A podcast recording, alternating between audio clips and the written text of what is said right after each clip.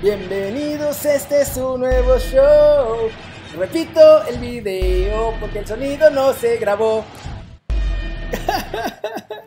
¿Cómo están muchachos? No se grabó el audio del primer video que grabé. No sé qué pasó, ando fuera de la ciudad, entonces no están conectados ni mis micrófonos habituales ni nada de eso. Entonces he tenido que hacer un montón de cambios. Ustedes disculpen el terrible error, pero vamos a irnos de bolón ping-pong con las noticias, muchachos, porque la verdad es que es hora de las noticias. No las vamos a dejar así, no pensaba dejar esto que se muriera nada más así por la patria, así que vámonos en su gustada sección. Creemos que los gringos hacen todo bien, pero no cheto. Lo que pasó es que se están cayendo los equipos del MLS is back, muchachos. Se está derrumbando a pedazos ese disque mundial que andaban ahí presumiendo, que no sé qué, que mira, super torneo y todos en Orlando, bien cuidaditos y no nos va a pasar nada. Puro cuento, muchachos. Lo que pasó es que ahora el Nashville ya se bajó de la competencia. Primero fue el FC Dallas. Oficial, 19 contagiados de cocobicho, todos así malditos y dijeron, no, pues sabes qué, se me hace que nos tenemos que bajar del barco. Esto no va a funcionar. Después, la estrella más grande que tiene la MLS también dijo, ¿saben qué? Yo no estoy contagiado, pero ni me voy a arriesgar. Así que Carlitos Vela les dijo, ahí jueguen ustedes, a mí no me estén dando lata. Ya que regrese la temporada, entonces ya hablamos de volver a jugar. Porque la verdad no voy a perder mi tiempo así, con estas cosas y arriesgando además a su chava que está embarazada. Totalmente entendible, perfectamente lo que hizo mi muchacho Craclitos Vela. Y ahora, segundo equipo que se baja, el Nashville. Tienen 11 contagiados de cocobicho. 11 muchachos. Una plantilla normal a un partido llevas 23, eso significa que la mitad casi está contagiada. Y obviamente pues ya dijeron, ¿saben qué? ¿Para qué, qué, les decimos que sí si no? No se puede jugar, no nos vamos a hacer güeyes, así que ni, ni modo. Esta que es la temporada de debut del Nashville, además, habían empezado la MLS y se las cortaron. Y ahora iba a ser el MLS back y ya también se la persinaron. Y, pues ni modo, así es esto de las enchiladas, muchachos. Por otro lado, la neta, no importa.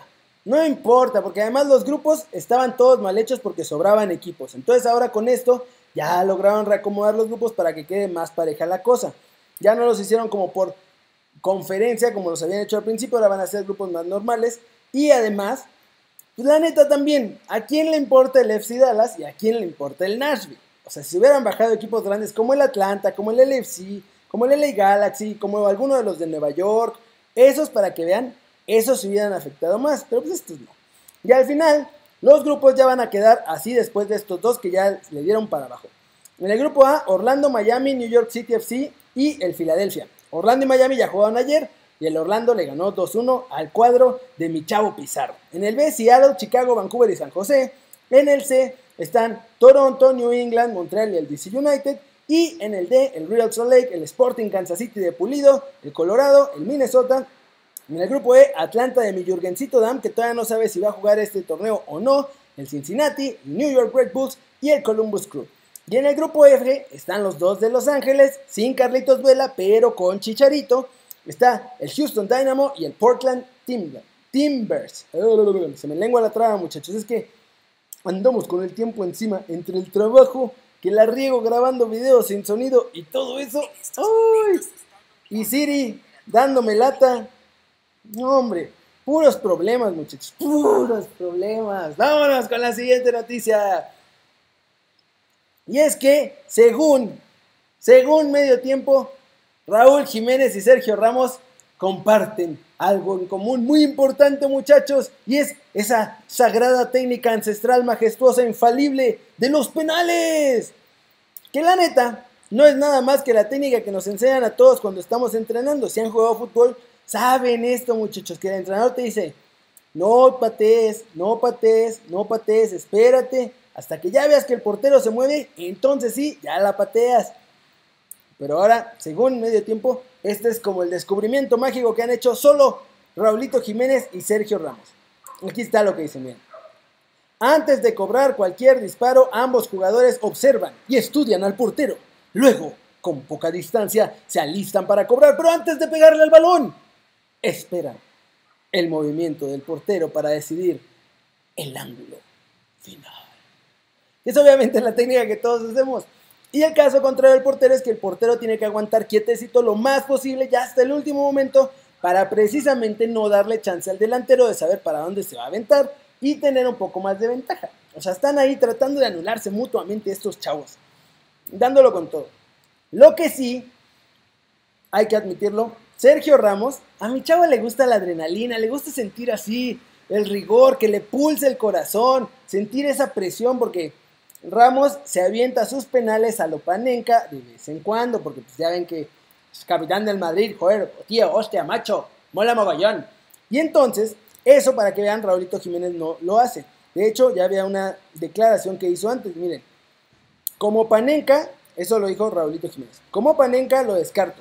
Tengo un estilo que es el que hace siempre y es que si el portero se mueve para un lado, él tira despacio, raso hacia el otro. O sea, que Raulito Jiménez nos dijo, a lo Panenka queda 100% descartado. Hasta alarmas están sonando ahora, muchachos. Es una locura esto. Espero que tengan paciencia porque es muy raro. Es más complicado que lo normal porque en casa está todo el equipo, están las esponjitas para que no haya eco, está todo y aquí tengo que estar improvisando, pero tenía que venir al DF. Por cierto, si están en el DF y me ven por ahí en la calle, me van a reconocer por la gorra, por la cara no, porque traigo el tapabocas todo el tiempo cuando estoy fuera de casa, pero si me ven, ya saben, acérquense a saludar. ¡Que no muerdo, muchachos! Chucky Lozano ya enamoró a Gatuso, lo ama con locura y pasión, lo desea, es su favorito en este momento, ya se rinde a sus pies, ahora sí.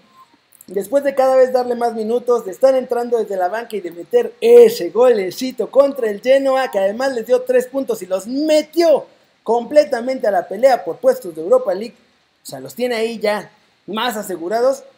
El señor Gennaro Gattuso pues, no le quedó otra que decir la neta.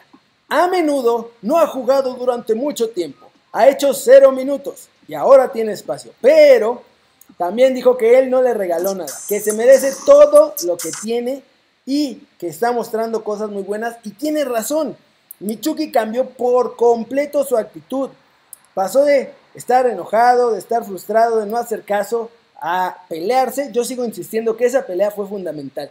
Yo creo que esa pelea fue donde Gatuso dijo, ah, mira, este chavo sí tiene carácter, o sea, se ve ahí calladito y quietecito y ahí en su rollo siempre, pero se ve que los trae bien puestos. Y con eso, porque a partir de ahí fue que cambió. Lo echó del entrenamiento, después regresó y después empezó a jugar. No hay otra explicación, o sea, no entiendo. Porque lo normal es que si se fue, si lo echó por mala actitud, lo normal es que después no hubiera jugado, pero yo creo que es eso, porque a, Gatuso le gusta eso, que sean jugadores apasionados y con garra y con pasión y con los bien puestos, y entonces dijo, mmm, vamos a ver. Y entonces lo metió y fue lo del gol. Y después jugó más y jugó bien. Y ahora lo metió otra vez y sácatelas. Otro gol. Entonces, pues ya no le quedó de otra. Así que vamos a ver qué pasa, muchachos. Porque el Chucky está metiendo goles y goles son amores, ¿eh? Goles son amores. Vamos a ver qué sucede aquí con el Chucky Lozano. Y vamos a hacer ya los saludos para terminar el video. Uy, uy, uy, estaba yo muy emocionado muchachos. Ahora los voy a tener que hacer más express los saludos porque la verdad no tengo mucho tiempo. Ya tengo una junta en este momento. Ya hasta me están hablando para que me conecte. Está muy complicado todo esto.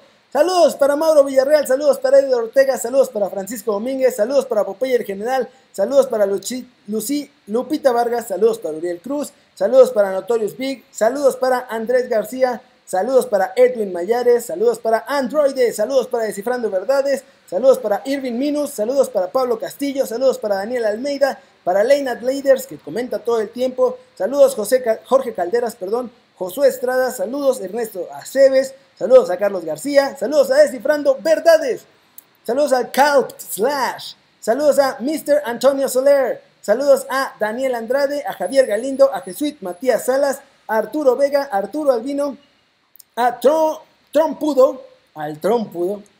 Saludos a Nejer Alcántara, saludos a Oriel Cruz, saludos a Cristian Moreno, a Brian Chaires, a Rubén Morales, a Dobacat LSJR, a Memo Ríos y saludos a todos ustedes muchachos. Muchas gracias por ver este video. Ya saben, denle like si les gustó, métanle un zambombazo durísimo esa manita para arriba si así lo desean. Suscríbanse al canal si no lo han hecho. ¿Qué están esperando muchachos? Este va a ser su nuevo canal favorito en YouTube. Denle click a la campanita para que hagan marca personal a los videos que salen cada día. Yo soy Kerry, como siempre me da mucho gusto ver sus caras sonrientes, sanas y bien informadas. Y, y, y, y, y aquí nos vemos al ratito en Kerry News. Y como ya es tradición en estos videos, vamos a ponerle stop.